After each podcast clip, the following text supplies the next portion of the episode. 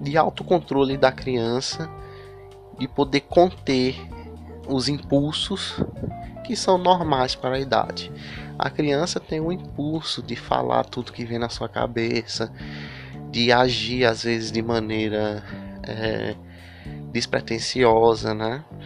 Isso é perigoso na vida em sociedade quando levada para uma vida mais adulta, porque existem limites e esses limites têm que ser respeitados. Então, pessoas que são muito impulsivas na hora de falar, falam às vezes coisas que, que pensam, é, que não têm um senso de, de autocontrole bem desenvolvido, podem sofrer situações bem desagradáveis. Então, crianças que têm aí uma dificuldade em conter comentários, né, de sempre estar falando, etc, etc, etc, é, tem que ser trabalhado o mais precoce possível para que possa reverter esse comportamento.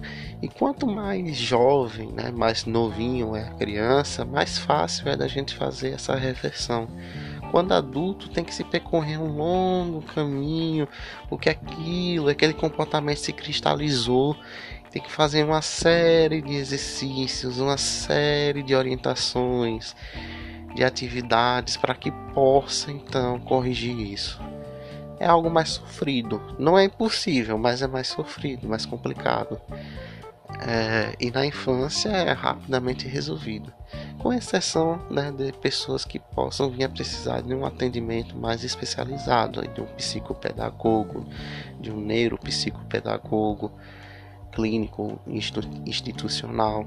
Então, nesses casos aí, vai demandar um pouquinho mais de tempo, mais do que uma pessoa que não tem nenhum transtorno né, de aprendizagem, vamos assim dizer mas é algo possível e é mais possível e rápido do que às vezes um adulto é, que pode ter pode não ter nenhum transtorno e demorar vamos assim dizer 100 dias para poder resolver para poder ter esse autocontrole. Uma criança que pode vir a ter um transtorno resolve metade desse tempo menos ainda.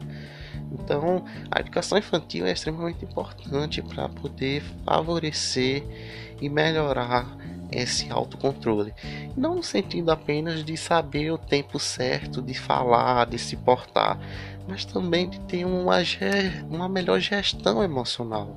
Uma gestão emocional para que a criança não fique ansiosa, não fique muito preocupada né? Não criar esses altos níveis de ansiedade que a gente está tendo aí em crianças e jovens. Então a educação infantil é uma forma de prevenção à saúde mental que trabalha da mais tenra infância o autocontrole. Olha o quão importante é a educação infantil. Infelizmente, quem tem a educação infantil de qualidade são pessoas de classe média alta e para cima que colocam seus filhos em hotelzinhos, em brinquedotecas, que tem aí um pedagogo especializado em psicomotricidade, psicopedagogia, neuropedagogia ou neuropsicopedagogia. Então é complicado isso, né? É... Infelizmente não há educação de qualidade há uma entrega à criança à creche e um pedagogo visto como um cuidador, uma pessoa que só troca fralda, que dá banho e que deixa a criança brincando, sendo que na verdade a educação infantil é muito, mas muito mais importante do que isso. E tem diversas pesquisas litera na literatura, da psicologia, na, neuro, na, da neurociência aplicada à educação, e etc, etc, etc. Então, é muito importante que a gente se atenta, se atente a essa particularidade, a importância que é ter um bom profissional na educação infantil que tenha uma boa base teórica, que não esteja lá fazendo achismos.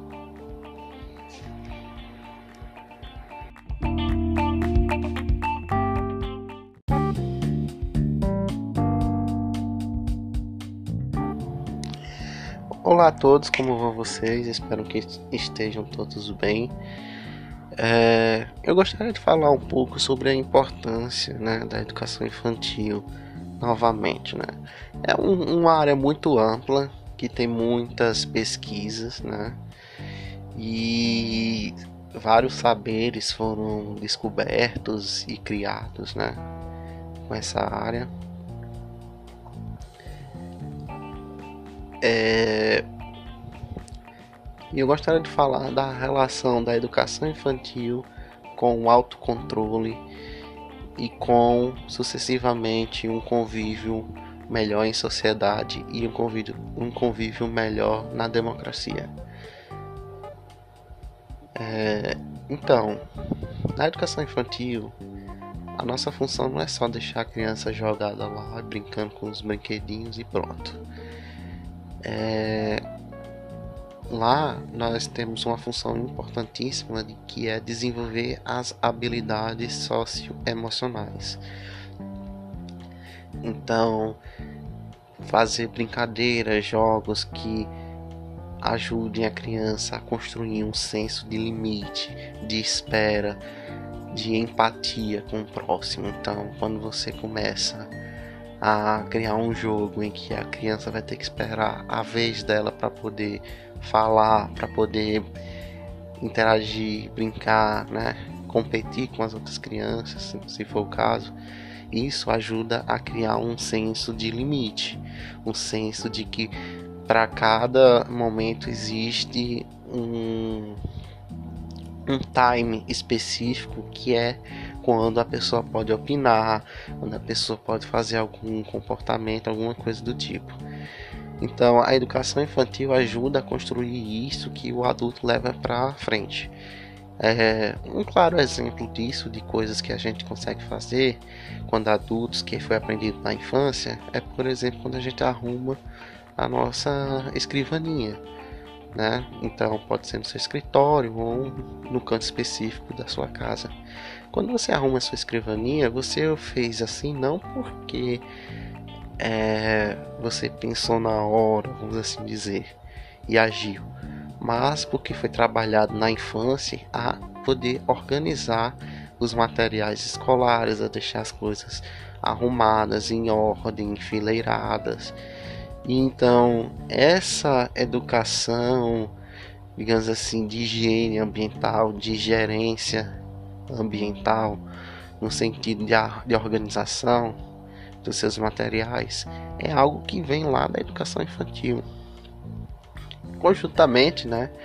É, fazer uma gincana de palavras, essas, etc, etc, etc. Que só pode falar aquele que tem a resposta e o que tem a resposta esperar o professor dizer que pode falar, né? Então assim tem um joguinho de, de perguntas e respostas.